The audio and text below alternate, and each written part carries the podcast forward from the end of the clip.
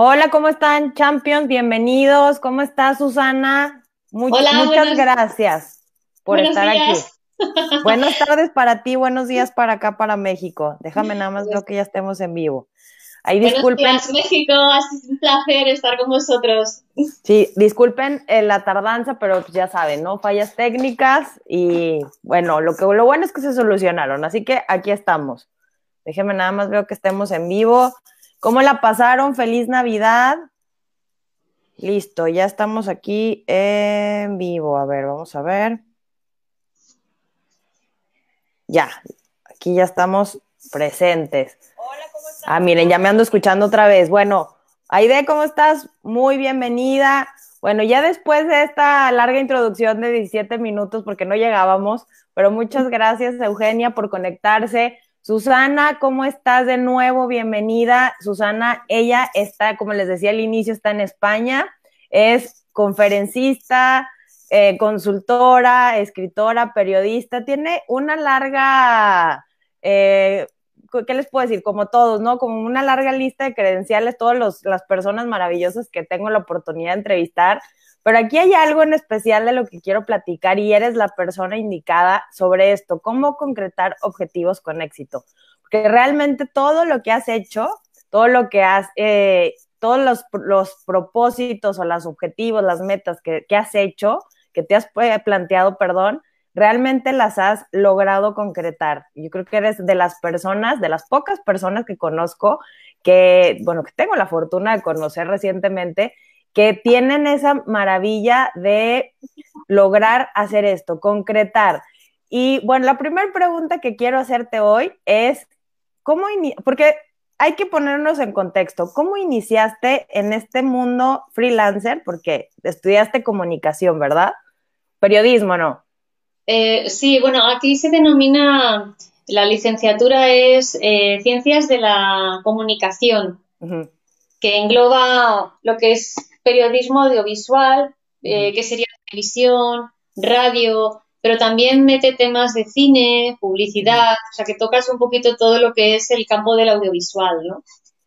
¿Y cómo me inicié? Bueno, mm, yo curiosamente hay dos etapas en mi vida en las que una freelance porque no había otra y la otra etapa fue porque decidí elegir esa forma de vida. Cuando yo me metí en la universidad, eh, yo ya me había hecho una diplomatura como azafata de congresos eh, de los 16 a los 18 y básicamente lo hice pues para poder ingresar y, bueno, sufragar mis gastos. Pero mm, yo ya había hecho muchos eh, trabajos de venta, sobre todo de promociones en centros comerciales y demás. Y cuando entré en la universidad, en la cafetería, acudían muchas empresas buscando profesionales, no en aquel entonces, aprendices, ¿no? para diferentes trabajos. Entonces, para mí era una oportunidad genial de poner en práctica lo que yo estaba estudiando y me apuntaba todo. Eh, he hecho de todo, he hecho desde lo que se llama foto fija, que es para mantener el raccord dentro del plano, que es pues si el niño lleva una gorra azul y una gorra roja, cuando se cambia de plano que sepas que efectivamente el que llevaba la gorra azul y la gorra roja. Sí, sí. pero todo lo agradecemos cuando vemos una peli, todo esté en orden.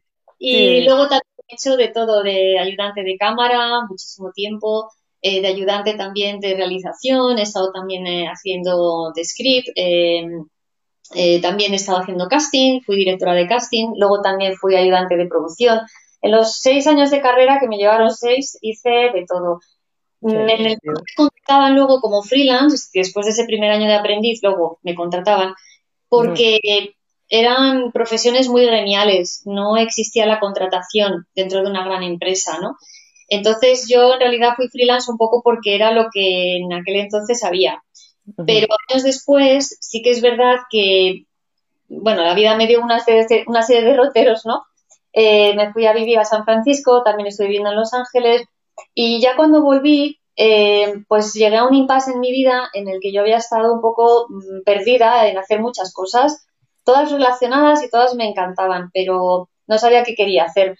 Y sobre todo, bueno, trabajé en empresa, eh, dentro de una empresa con nómina, cuando estuve viviendo luego en Ámsterdam, y ahí me di cuenta que, que es genial trabajar para una empresa cuando sales de una situación chunga, ¿no? Como yo salí, que, había montado una empresa y la cosa se arruinó, pues es otra entrevista. Y, pues, no, es que tiene una historia increíble, pero, no te interrumpo. Aportando un poquito eh, en ese punto de inflexión en el que yo salgo de, esta ruina, ¿no? En la que me encontré con la empresa, que, fue, bueno, pues un fiasco. Aprendí un montón, pero me arruiné.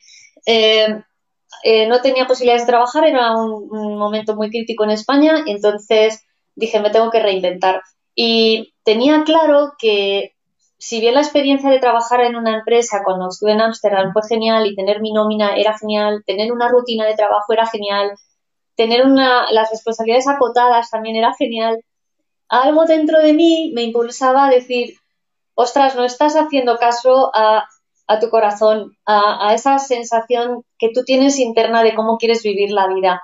Yo no era feliz y poquito a poco fui viendo que me sentía como en una cárcel, ¿no? Como que no era mi lugar. Y entonces, bueno, tuve que tomar esa decisión de hazle caso a tu corazón, hazle caso a ese impulso interno que te lleva a ser libre y a trabajar de otra manera. A pesar, y fue un salto importante porque yo tenía en contra todo, tenía en contra la familia, tenía en contra los amigos, que todos creían que lo mejor era estabilidad económica dentro de una empresa y tener un trabajo fijo y tener pues como las cosas muy acotadas y tener muy claro qué vas a hacer el año que viene y el otro y el otro. Cuando te rodeas de ese ambiente es muy difícil decir, no, yo soy distinto y yo tengo que hacer las cosas de forma diferente. Te da bastante miedo, porque es ir en contra de todo, sobre todo de todo lo que amas. Pero como yo ya trabajé mucho sobre mi desarrollo personal y a quien más amo es a mí misma, fue la decisión adecuada y me lancé. Y entonces, bueno, investigué qué era lo que realmente yo quería hacer en la vida.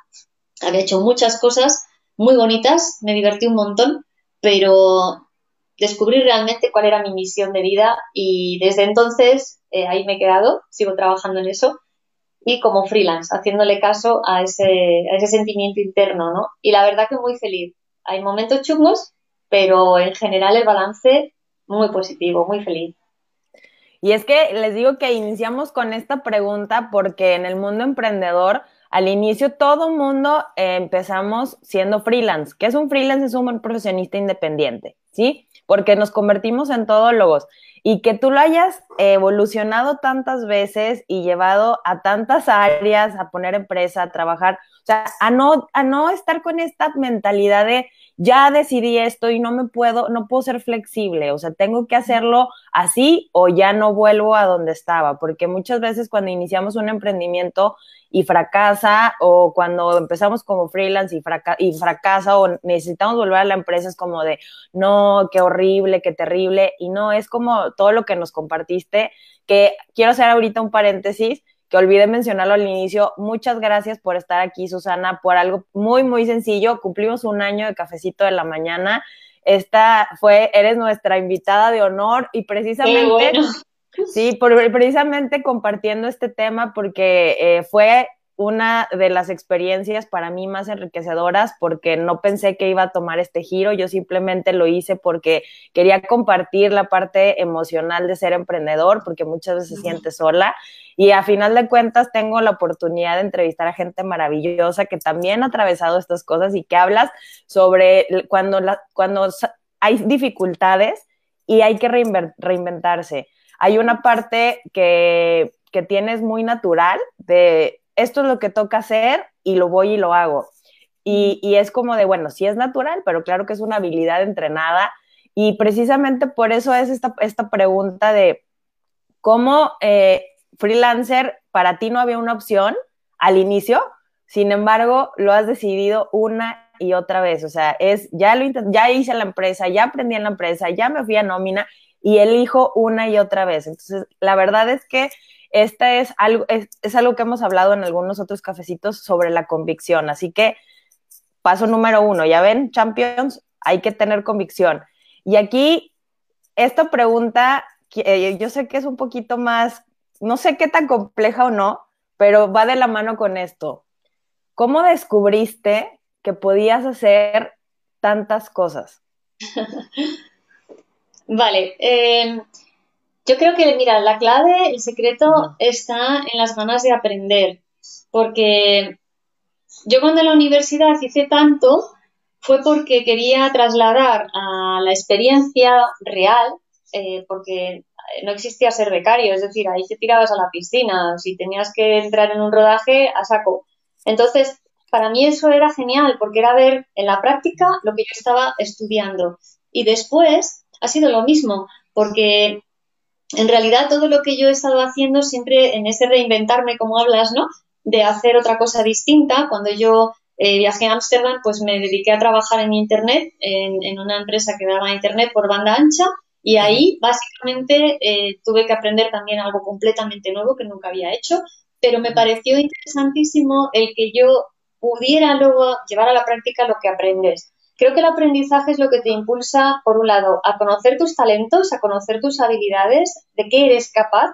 Una vez que las conoces y lo sabes, te empoderas de tal manera que te impulsa a seguir adelante y avanzar más y asumir nuevos y más desafiantes retos. Y luego también el hecho de que creces, creces personalmente. A medida que vas creciendo profesionalmente, también tú creces, porque no puedes crecer profesionalmente sin adquirir las habilidades y las actitudes adecuadas para aquello que estás haciendo. Y las actitudes son las que componen tu personalidad. Entonces, todo ese enriquecimiento personal, ¿no? Cuando te arriesgas, cuando pruebas, cuando intentas, cuando aprendes e integras y, y luego lo experimentas en tu vida, realmente a mí, para mí, eh, personalmente es un chute. me pone las pilas. Y, me encanta, ¿no? Es, además no hay edad, es decir, que lo haré toda la vida, ¿no? Ahora en el periodo que me encuentro, ay, perdonar, ¿eh? se acaban de llamar. un momentito, ¿no me importa? No, no importa. Aquí yo, déjame los. Este es el directo. Sí, sí, sí.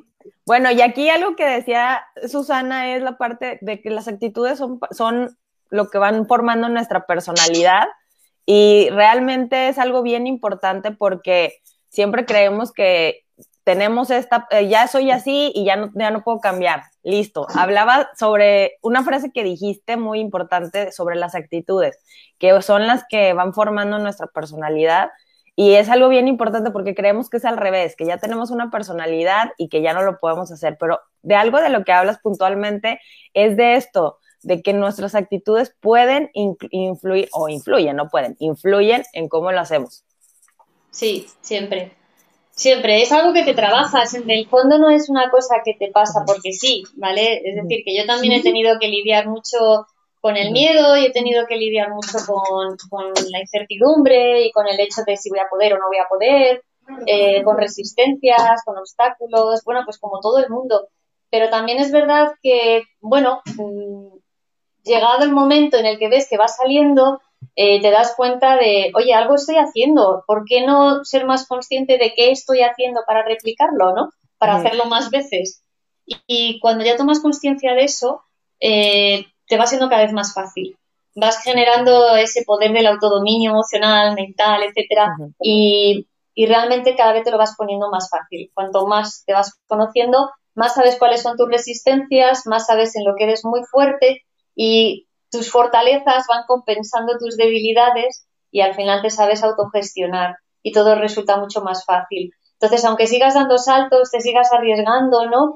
Haya meses que no facturas, que todavía a mí me pasa, tengas algún cliente que se retrasa en el pago, no sé, pues todas esas cosas que pasan, ¿no? Cuando eres freelance y te ganas las castañas tú pues en el fondo mm, ya no entras en pánico, ya sabes que, son ciclos, que luego las cosas van a ponerse otra vez en su sitio y que todo va a ir bien, ¿no? Eso es un poco la experiencia que te lo da, ¿no?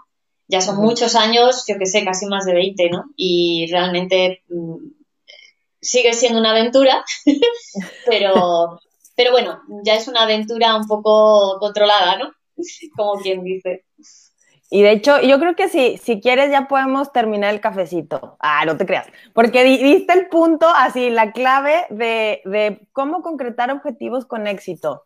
O sea, la verdad es que me encanta esto porque de lo que, lo que mencionas es el autoconocimiento.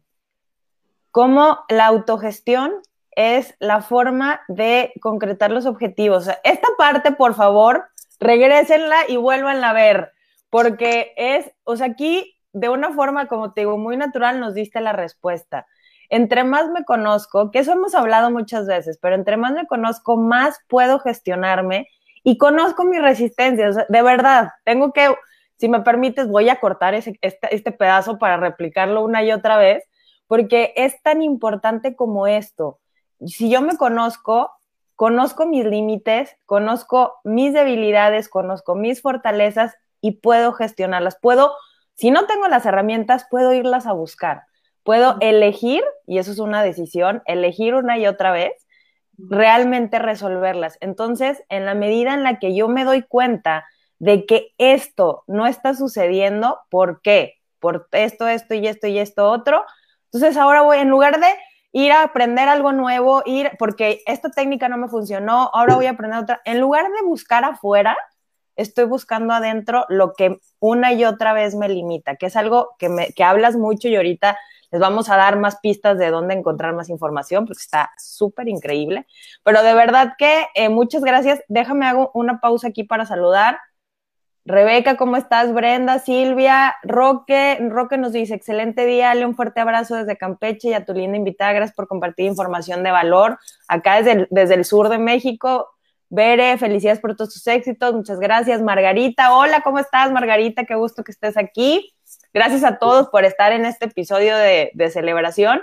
Y de verdad que les digo, Susana tiene una historia que pues no podemos abarcarla toda en este pedacito, pero de lo que nos habla es porque ya, ya, lo, ya lo implementaste, que es una de las cosas que a mí más me importan, no solamente conocer la técnica, sino vivir la experiencia, porque cuando vivimos la experiencia realmente sabemos eh, dónde el, el, libro o la técnica para, ¿no? O sea, sabes que sí, es así como dice ahí, pero no siempre sucede esto, ¿no? O sea, es paso uno, paso dos, paso tres, ya los hice, pero resulta que no tuve los, no obtuve los mismos resultados que los demás, porque para mí aplica otra, aplica otra parte emocional, ¿cierto? Sí. A ver, yo lo que hice fue cuando esto que os estoy contando de, hacer ese análisis de qué es lo que yo hice bien y qué hice mal, eh, tardé cuatro años, que también eso hay que decirlo, de la noche a la mañana, y en esos cuatro años me ayudó mucho también el que una revista me pidió que escribiera para ella y cada mes yo escribía un tema concreto y me servía muy bien porque cogía de mi experiencia y de experiencias de otras personas y finalmente todo este compendio de, de información se me ocurrió la idea de plasmarlo en un libro que se llama Una vida inteligente. ¿Por qué? Porque primero a mí me ayudó ¿no? a organizar mucho más mis ideas, a organizar también mi mente y a darme cuenta de es verdad que tienes que conocerte, pero ¿qué es la parte que tienes que conocer? Esa es la clave. Eh, lo que tienes que conocer básicamente es cómo te boicoteas. Eso es lo más importante. Y hablando de objetivos, es imprescindible. Eh, os voy a poner un ejemplo. Imaginaros que, eh, no sé, tienes un objetivo que le pasa a mucha gente de ya no quiero seguir trabajando ocho horas, quiero trabajar cinco. Como freelance, yo acoto cuántas horas quiero trabajar. Entonces, quiero trabajar cinco, como mucho seis. Vale. Y todos los años te haces la misma propuesta. Todos los años yo quiero trabajar seis horas. Pero, ¿qué hay detrás de ese objetivo? Detrás de todos los objetivos hay un para qué, ¿no? ¿Para qué quieres trabajar menos horas? El para qué es lo que te impulsa a llevar el objetivo hacia adelante, porque es tu motivación. Entonces, en ese sentido, la persona quiere trabajar menos para tener más tiempo para sí misma. Es que, mira, me puedo apuntar a un curso de, no sé, de, squash, o puedo hacer esta afición, o puedo tocar un instrumento, y estás encantado porque vas a tener más tiempo para ti. Ahora bien, hay algo ahí que va a boicotear tu objetivo, y por eso nunca lo cumples, que es que la familia, sabiendo que tienes dos horas extra, te va a coger por banda y va a decir, mira, me haces este recado, ahora puedes hacer esto, puedes llevar a los niños y tú lo sabes. Ese es tu miedo. El miedo de, es que si dispongo de dos horas extra, me va a pillar la familia por banda y no sé decir que no. Eso es realmente lo que tienes que descubrir. Por eso no alcanzas los grandes objetivos, los objetivos que, definen ¿no? lo que va a ser tu vida, cómo va a ser, cómo la vas a vivir, qué salto vas a dar. ¿Qué tiene que hacer esta persona? ¿Eh? Creo que es una buena pregunta para todos, ¿eh? Claro, yo te escucho. Te voy a dar una pista. A ver, si tú identificas que dentro de tu para qué de, tu motivación, hay algún tipo de duda, algo que te chirría, algo que no te convence, eso lo tienes que trabajar. Es decir, si tú no eres capaz de decir que no a tu familia, tienes que trabajarte la capacidad de decir que no. Porque aunque consigas tu objetivo, no lo vas a disfrutar, porque realmente el haber conseguido trabajar menos horas te implica luego dedicar otras horas a cosas que no eran las que tú querías. Entonces, eso que es como un ejemplo, ¿no? Pasa todos los días, cada vez que nos estamos marcando objetivos, siempre. Es muy importante no solo conocer el para qué, sino saber si dentro de ese para qué hay algún tipo de obstáculo o de problema. Y normalmente los problemas proceden de tus patrones mentales, de tus hábitos, de tus creencias, de la manera en que vives las situaciones a través de tus emociones y los hábitos de conducta. Muchos de ellos son semiconscientes, no te enteras. Lo importante es que sean conscientes, que te enteres, que los conozcas, porque entonces los puedes afrontar. ¿Cómo se afrontan? En, realidad no puedes eliminar nada de lo que hay, pero sí puedes crear algo nuevo. Y eso es lo que yo hice. Yo me di cuenta cuando empecé a escribir de todo lo que a mí me pasaba, de cuáles eran mis patrones y cuáles eran mis boicots.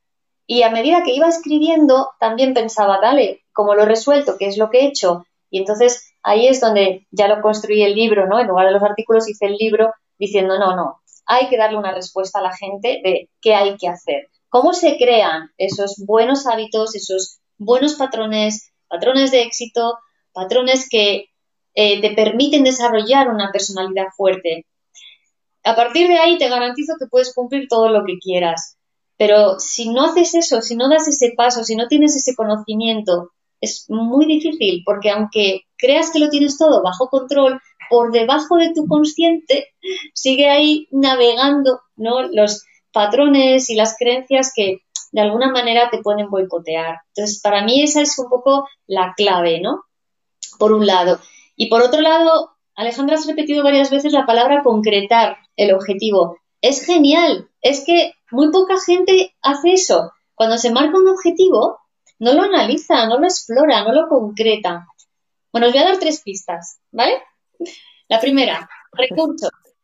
¿Cómo concretas un objetivo? Pues tienes que tener muy claro qué recursos tienes, qué es aquello con lo que cuentas para poder alcanzar ese objetivo, con lo que cuentas ahora, no dentro de ahora.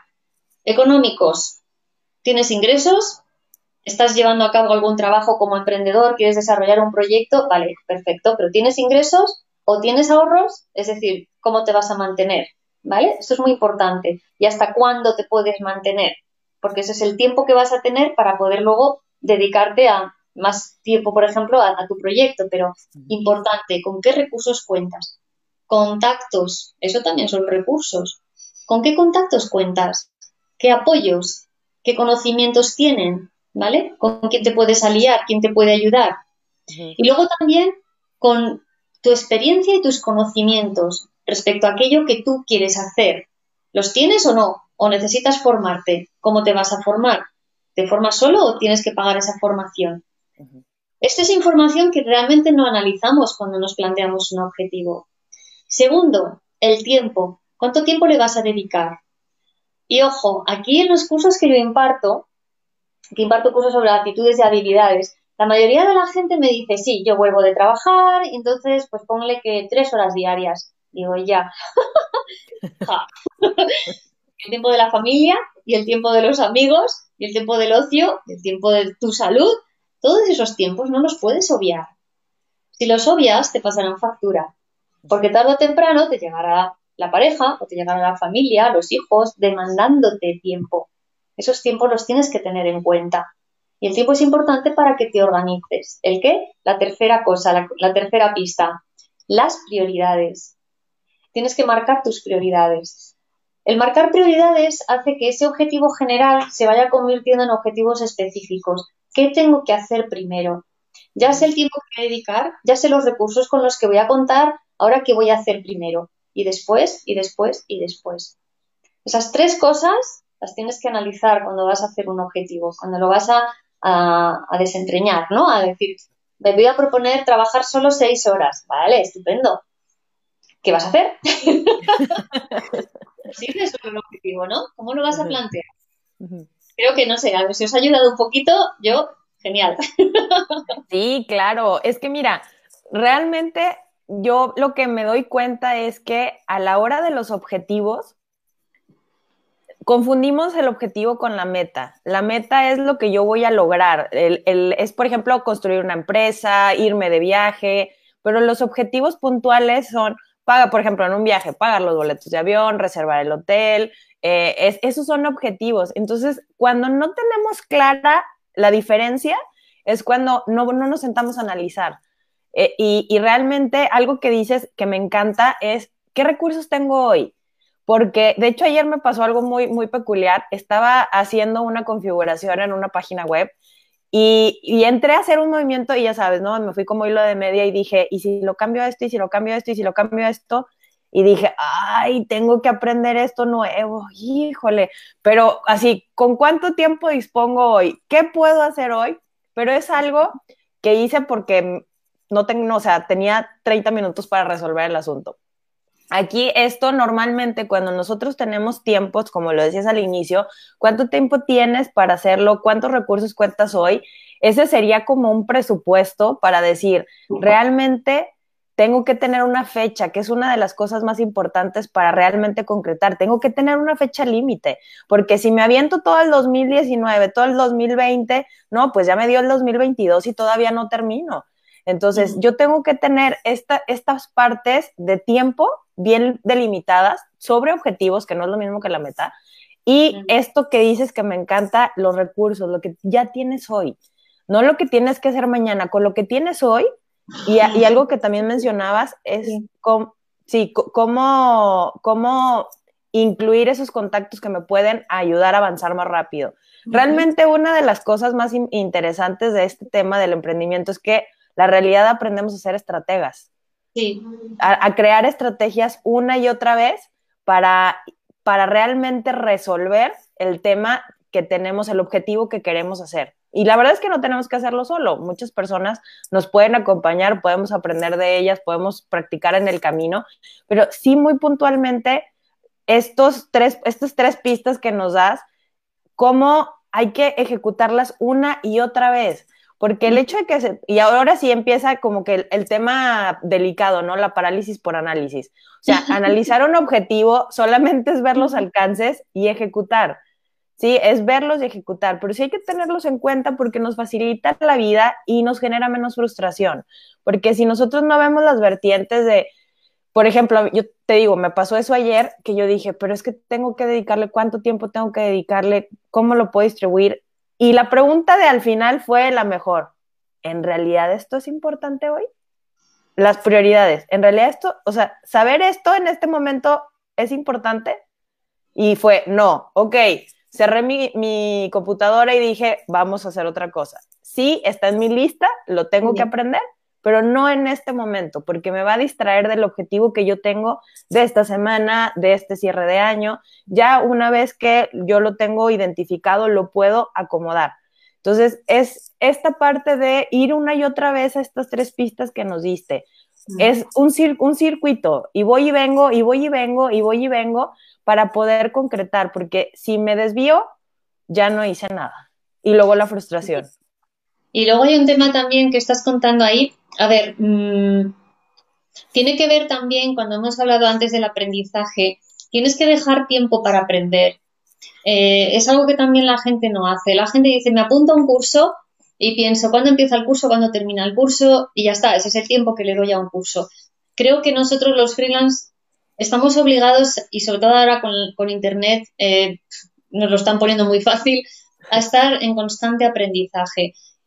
Cuando estás hablando de este no es el momento porque tengo otras prioridades, si tú en tu agenda, yo lo hago, dedicas siempre un colchón de tiempo a lo que surja, ¿vale?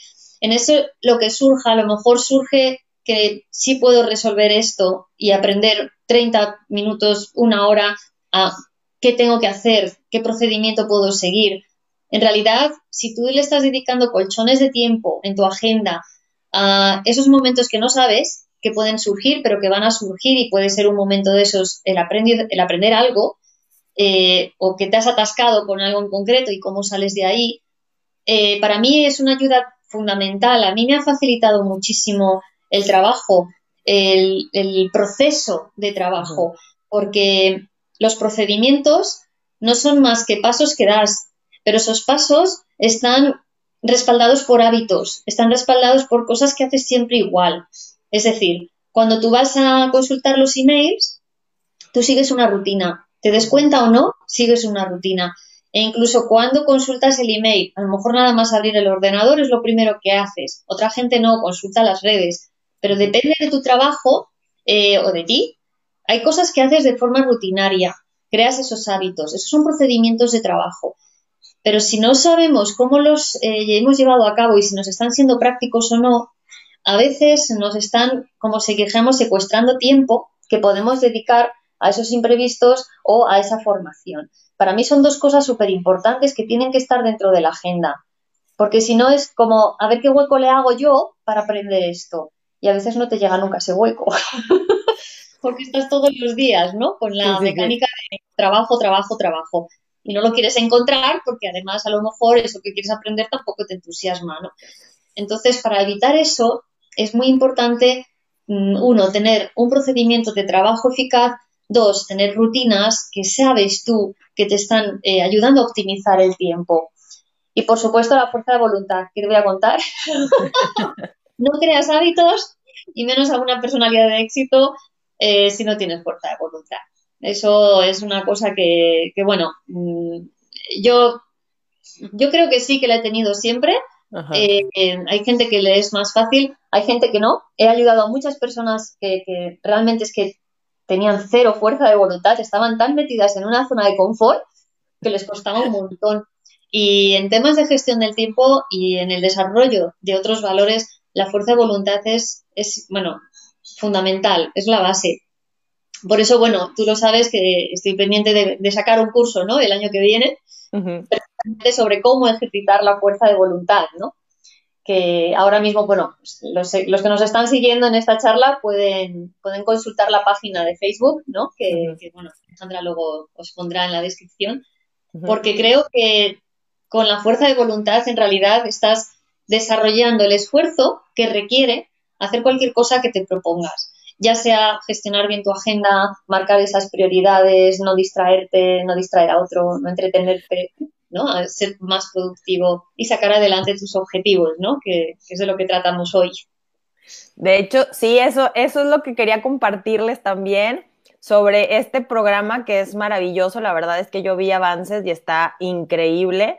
Es un programa que va a salir el mes que entra, bueno, pues ya en poquitos, así que estén pendientes, las redes sociales de, Susana están aquí en, pantalla.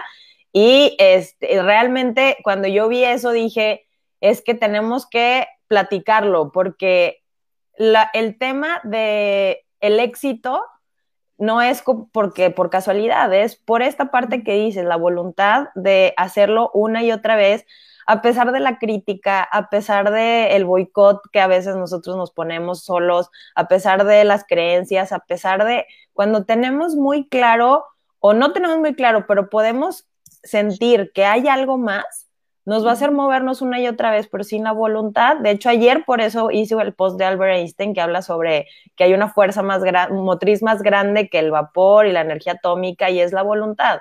Sin la voluntad realmente no podemos hacer nada eh, no podemos llegar a nada, concretar a nada, porque a veces con cansancio, con sueño, con hambre, con frío, hay que levantarnos a trabajar. Y dices, bueno, es que tienes, por ejemplo, los que tenemos home office, pues sí, pero de todas maneras, para mí es una tentación quedarme dormida, o sea, y decir, bueno, nadie me va, no, no tengo que checador, o sea, es, es una tentación, de verdad, que o ya eh, hay plática y que me quedo un ratito platicando, así como dices, ¿no? Y tener estos procesos de trabajo, que la verdad también quiero compartirles eso, que eh, Susana es, es experta en hacer estos procesos de trabajo.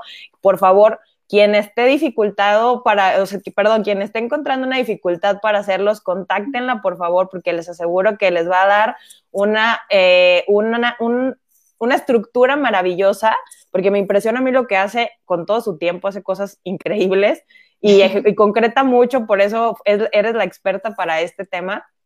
Realmente para quienes estén, si tú que estás escuchando esto tienes ese problema, digo, puedes contactarla por medio de su fanpage, está en Instagram y en Facebook como arroba da el salto con Susana y en la escuela da el salto, porque de verdad que te digo, te aseguro que te va a aclarar muchísimo y, sobre todo te va a dar un sistema eficaz para, para que puedas crear estos hábitos de, éxito y obviamente eh, esta fuerza de voluntad construirla que este programa está a estar maravilloso. Obviamente yo lo voy a anunciar aquí, ya que esté hecho, porque está increíble.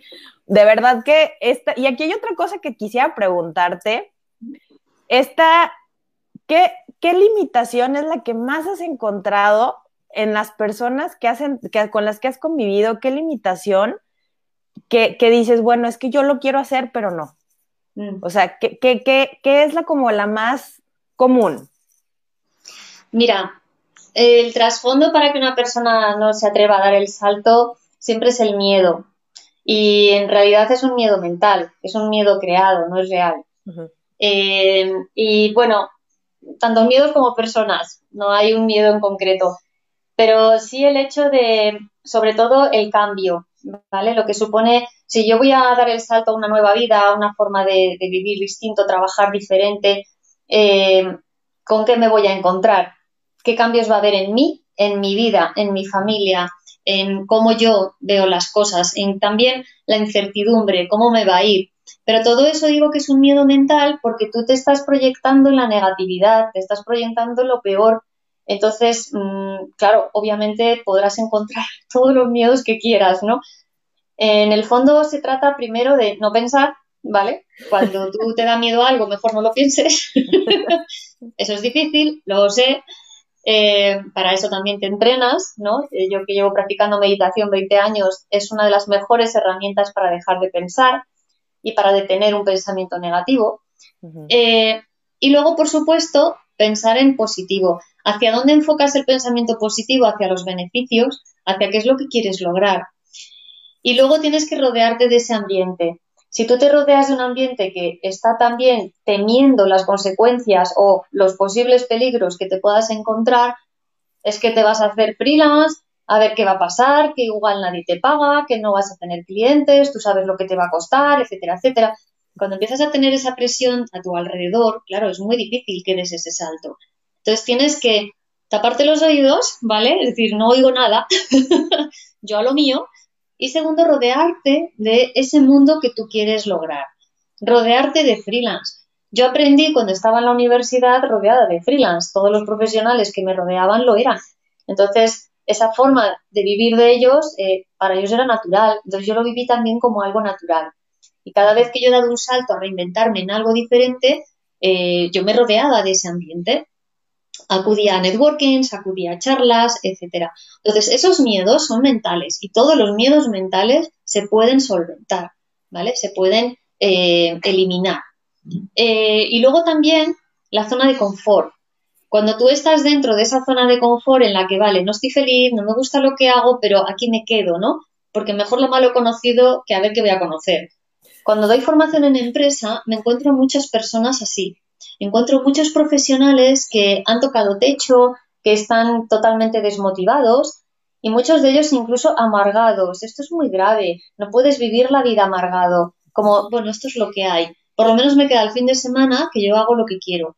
Ostras, ¿no? ¿Qué pasa? ¿Que el 80% de tu vida vas a ser infeliz por un 20% de felicidad? ¿Pero qué clase de hipoteca es esa? Eso es impagable. Entonces, yo a lo que les aconsejo a estas personas es, si no quieres dar el salto a trabajar por tu cuenta, al menos busca qué es lo que te causa placer en lo que haces, o rétate, desafíate de alguna manera, porque no puedes alienarte, no te puedes quedar en esa zona de confort.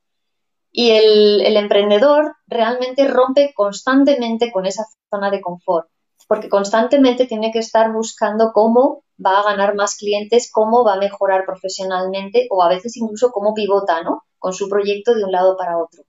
Entonces, el saber romper con la zona de confort es muy importante. Primero, saber que estás, que ahí estás atrapado, eh, identificar si lo estás y segundo, salir de ahí. Y, ¿Y qué más? Bueno, en realidad, eh, las dos resistencias más importantes creo que pueden ser esas El morir de éxito, pues también, eh, muchas personas vuelve a ser mental. No quieren éxito por la envidia que pueden causar. Y yo les digo, ¿por qué no cambias el chip y piensas que en lugar de envidia lo que vas a causar es admiración? Entonces, bueno, eh, creo que serían esas tres, ¿no? Respondiendo a tu pregunta. ¿Y, ¿Y, qué habilidad, ya de la mano con esto, qué habilidad crees que, bueno, te ha funcionado más a ti y sobre todo crees que podamos desarrollar para poder crear este networking o esta red de contactos y también saberlo aprovechar, porque pasa mucho, como dices, ¿no? De el miedo al éxito y es, y si le pido ayuda, y si me dice que no, y si, y cómo lo cómo le digo, y, o sea, como que entra mucha, yo, bueno, para mí es inseguridad, pero ¿cómo, cómo, qué habilidad puedo tener para saber también utilizar mis contactos? Porque muchas veces no sé cómo acercarme, cómo, cómo crear algo. Y yo sé que tú haces networking muchísimo, bueno, desde la universidad y desde que estabas en, eh, estudiando. ¿Cómo qué habilidad podemos, tienes y que podamos desarrollar para que nos impulse? Mira, mm, a ver, la habilidad de relacionarte con las personas se aprende yo, la verdad que tuve un ejemplo muy bueno con mi padre, porque es un excelente relaciones públicas y yo lo tuve en casa todo el día, ¿no? Eh, una de las cosas que hace muy bien mi padre es la atención al cliente o la atención a la persona. En mi caso particular, eh, creo que hay, por un lado, la habilidad de la empatía, porque empatizo mucho con la gente, no importa que sean clientes o no, da igual, es cualquier persona con la que contacto, me es fácil detectar qué necesidades tiene y luego, no sé por qué mecanismos de mi memoria, sé conectar muy fácilmente esa necesidad que tiene con alguien que conozco que le puede ir muy bien. No sé por qué, pero ¡pum! me sale, ¿no? Y mira que conozco gente. y, y eso es algo que la gente aprecia mucho, ¿no? El que primero escuchas, ¿no? Y dentro de lo que eh, estás escuchando hay algo que dices, ah, mira, pues por aquí te puedo ayudar. Luego a veces es muy obvio, ¿no? Hace poquito me vino a visitar una amiga de Costa Rica y, y fue, bueno, pues una visita en la que va viajando por España, por varios sitios, y me dijo, oye, me gustaría ir a Irlanda, pero yo no quiero ir a un circuito, porque tal. Y le digo, ah, pues tengo a la persona genial, es un español que se fue para allá y que ha creado unos circuitos estupendos, de hecho yo he diseñado algunos con él, es que te va a encantar, va a hacer de guía, pero perfecto. Ah, bueno, pues ponme en contacto, ¿no? Y en realidad funciona, siempre tengo algún contacto para alguien, ¿no? Me sale solo. Pero sí que de cara a los demás, como consejo, eh, muy importante escuchar. Eh, haz que la gente hable. Una forma de escuchar es haciendo preguntas. Pregunta, busca esa información, escucha lo que te cuentan y sobre todo la información que te están dando, intenta indagar qué es lo que la persona puede estar necesitando y cómo le puedes ayudar tú. Eso es fundamental. Eh, ¿Por qué? Porque una persona a la que has ayudado no, no se va a olvidar de ti. Es como a la inversa, ¿no? Ponte tú en su lugar. Una persona que te haya ayudado a ti en un momento dado, tú no la vas a olvidar. Entonces, si tú pasas tiempo y vuelves a contactar con esa persona, se acordará de ti. Yo lo hago y además les pido favores y me los hacen. Hay personas que llevo, fíjate, igual más de 10 años y a lo mejor contactamos solo una vez al año, como en estas fechas, ¿no? En plan, feliz año. Pero si la llamo y la pido un favor, me lo hace. O si yo puedo hacerle un favor, se lo hago. No pasa nada porque haya pasado tiempo, ¿no? La conexión está ahí. Y luego también el hecho de, ser generosos. El, el, hecho de, yo no solo comparto los contactos, ¿no? Necesitas a alguien, pues oye, si conozco a alguien, pues claro que te lo voy a presentar sino también el conocimiento. Eh, yo que he trabajado en muchos sectores, eh, hay sectores que, secuestran su conocimiento, es decir, es como, es mío, mi secreto, ¿no? No te lo voy a compartir. Sé que estamos en la era de compartir, la era de Internet es esa y se comparte muchísima información, pero también veo que se comparte mucha información, tú lo has dicho antes, Alejandra, eh, sin ser muy concreta. ¿Vale? Es decir, me estás contando las cosas a medias, me estás dejando siempre como con la miel en los labios, ¿no? Cuando realmente me estás diciendo que me vas a dar pautas y me vas a dar respuestas y, no me das nada, ¿no? Eh, eso lo estoy viendo mucho. A mí no me importa compartir lo que sé, pues para eso estoy aquí. realmente eso le alegra la vida a la gente y se la hace mucho más feliz, pues ¿por qué no hacerlo, no? Creo que, la, la generosidad altruista en compartir lo que sabes es importante, porque yo creo en el karma y yo sé que las buenas acciones que haces a los demás te, te son de vueltas, ¿no? Y conmigo también la gente es muy generosa.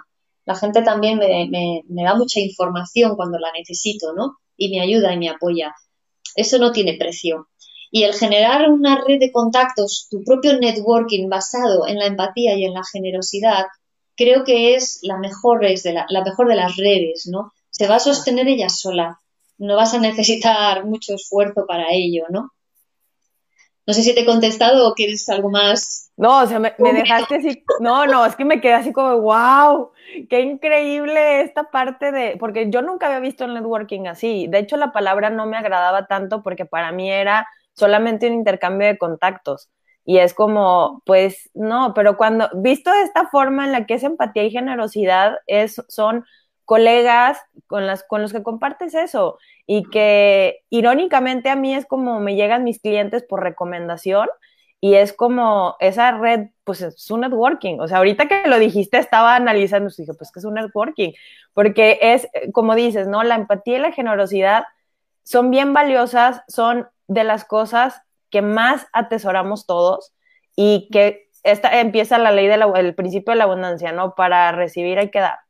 Entonces, realmente es como una forma muy efectiva de, construir. O sea, es que es que, porque mira, construir networking o negocios, hay muchas técnicas, hay muchas formas, pero hay algo que, que de lo que hablábamos hace un momentito, que era de tu libro, y este ahorita les voy a dejar el link de dónde lo pueden, eh, lo pueden encontrar, porque algo que hablas ahí es sobre estar en un lugar, lo dijiste también al inicio, pero estar en un lugar y no sentirte feliz.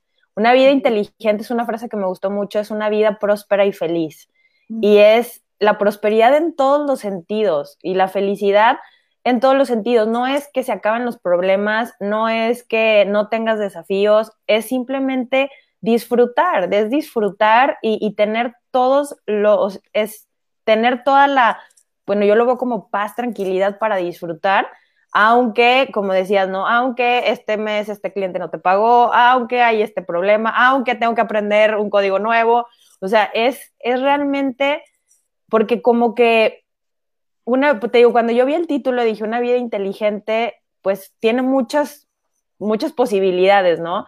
Pero encontrar esa frase que la mencionas al inicio del libro me encantó, me gustó mucho conocer tu historia, porque es, sí, estaba haciendo algo, pero no era feliz porque les digo, en otro momento hablaremos, por favor, vuelve al cafecito de, la situación de la empresa, porque no era cualquier empresa, era una empresa muy, muy particular, eh, en un mundo muy particular y muy famoso. Entonces, esta parte de decir, basta, quiero algo que me haga feliz y tener las agallas para, para encontrarlo, para buscarlo, perdón, primero y encontrarlo, y en el camino realmente conocerte es algo muy valioso. La verdad te, quiero compartir que para mí este libro es el libro de los emprendedores. O sea, no es, les he recomendado muchísimos, todos me encantan, pero es el libro, porque es la realidad que vamos viviendo.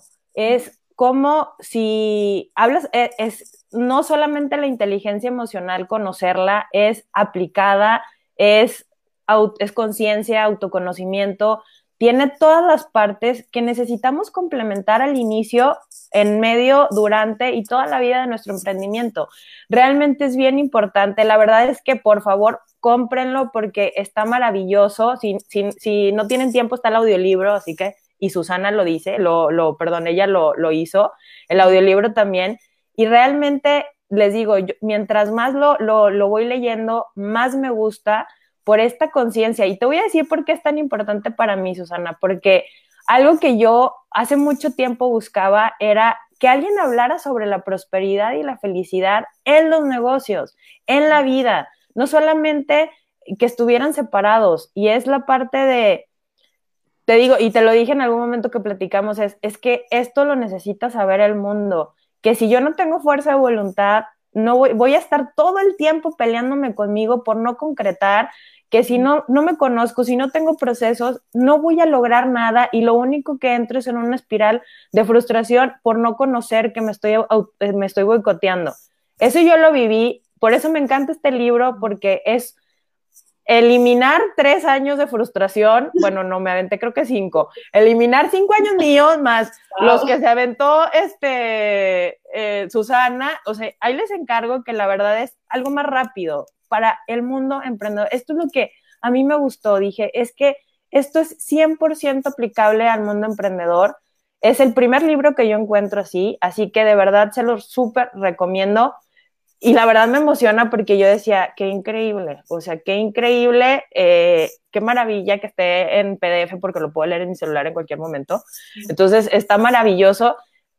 Me emociona mucho porque me encanta. Tengo que hacer una pausa para seguir este, leyendo comentarios. Dice Roque hace ratito, nuestras debilidades son mis oportunidades de aprender algo nuevo en nuestras vidas. Completamente. Hola Ana, ¿cómo estás allá en Francia? Aquí también te saluda Roque, un placer escucharlas, Euge.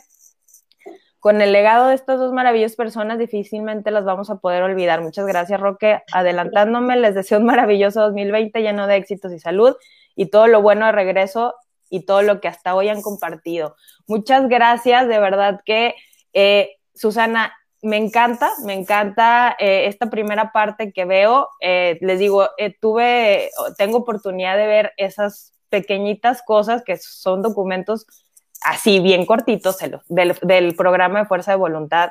De verdad, para, para ustedes que tú que eres freelance, que eres emprendedor, es bien importante trabajar esto porque sin esto no hay resultados duraderos. Y eso es algo que en mi experiencia, mi, la gran mayoría de mis clientes son personas que ya es la segunda, tercera, cuarta vez que están tratando de emprender y lograrlo porque entra una y otra vez, una y otra vez estas creencias de las que mencionas. Por eso les digo que es el libro de los emprendedores, porque la escuela da el salto al nombre no es por casualidad, porque hay que estar dando saltos este, continuamente. Y quiero que nos cuentes por qué se llama así también. Bueno, eh, primero por eso, porque yo lo hice. porque yo me vi a mí misma dando grandes saltos en mi vida y, profesionalmente y, dije, bueno, mm, si yo puedo, los demás también. Tal vez lo único que necesito es encontrar la manera de poderles enseñar a hacerlo, ¿no? Y, a partir de ahí fue surgió ¿no? la idea de, crear eh, una plataforma online donde poder proporcionar esta, esta formación pero de una manera muy especial, una formación en desarrollo de actitudes, pero muy prácticas, es decir, desde la realidad que todos tenemos que, vivir todos los días, ¿no? Eh, lejos de la palabrería, lejos de, conceptos abstractos, eh, lejos de filosofías, ¿no? Es, no, la realidad. Si yo tengo problemas con mi tiempo, ¿qué problemas concretos, qué actitud me requiere, cómo lo puedo afrontar? Eso es un poco la idea, ¿no? De, cómo encauzarlo. Sí, la verdad es que está increíble. Les digo, ahora este 2020 Susana nos trae muchos programas y sobre todo para, de verdad, para, para los que estamos iniciando, los que ya llevamos medio camino, los que seguimos en el camino. Muchas gracias, Susana, muchas gracias porque te digo, para mí encontrar esto fue maravilloso, eh, que, que, tú lo puedas hacer, que, lo, que sea parte de tu personalidad, que lo hayas experimentado. Y vuelvo a esta parte. La, la verdad es que tengo la fortuna de, de, conocer gente que ya lo experimentó, porque ahí es donde radica la, la, la, practicidad de la que mencionas, ¿no? Es de todo lo que, hay, lo que dice el libro, te voy a dar lo más concreto y lo más efectivo. Imagínense cómo está el libro, ¿eh? O sea, si ya es lo más concreto y lo más efectivo, imagínense cómo está. Así que, este, no sé, algo más que quieras agregar, porque si no nos van a dar aquí media hora más. No, yo daros las gracias, eh, yo encantadísima de que me des a conocer ahí en tu tierra y de que veo que se conecta gente también desde otras partes, con lo cual muy agradecida a todos que, que estáis ahí, que ojalá que todos vuestros sueños, deseos y objetivos para este año que empieza se cumplan, sé que se pueden cumplir, creerlo también vosotros y que podamos seguirnos unos a otros y podamos ver cómo triunfamos y, logramos nuestros sueños. Así que desde aquí, Alejandra, gracias por la oportunidad que me has dado. Gracias a ti, gracias a ti por compartir esto, por traerlo al mundo online, porque yo sé que ha sido muchísimo, muchísimo esfuerzo aprender, iniciar eh, estos desafíos. Gracias por hacerlo, de verdad, gracias por, por compartirnos todo esto. Estén pendientes de sus redes sociales porque va a estar compartiendo sobre los programas para que se apunten, porque de verdad es que es, como lo ven, es súper efectiva y que te des otra vuelta en el cafecito de la mañana más adelante. Muchas gracias a todos. Gracias por los que se conectaron, celebrar este primer año de Cafecito de la Mañana con nosotros. La semana que entra también tenemos invitado. Gracias, pasen un feliz año, disfruten mucho a sus seres queridos, disfrútense mucho ustedes. De verdad, yo los invito a que hagan su corte de caja del año, que realmente vean todo lo que sí hicieron este año para iniciar el 2020 con toda la motivación y mantenerla, porque ese es el reto, no nada más iniciarla, sino mantenerla. Y, de hecho, otra vez el comercial, el programa de Fuerza Voluntad precisamente es para eso, para que no solamente inicies con todo la, fuerza, sino que en el, en el camino, cuando se va acabando, de todo se reactive, que eso es una de las cosas más grandes, hay que reactivar la voluntad una y otra vez. Euge dice que tengan un 2020 increíble ambas, un abrazo. Gracias a todos, champions, feliz año nuevo, disfrútenlo mucho, nos vemos, gracias. Gracias a todos. Bye.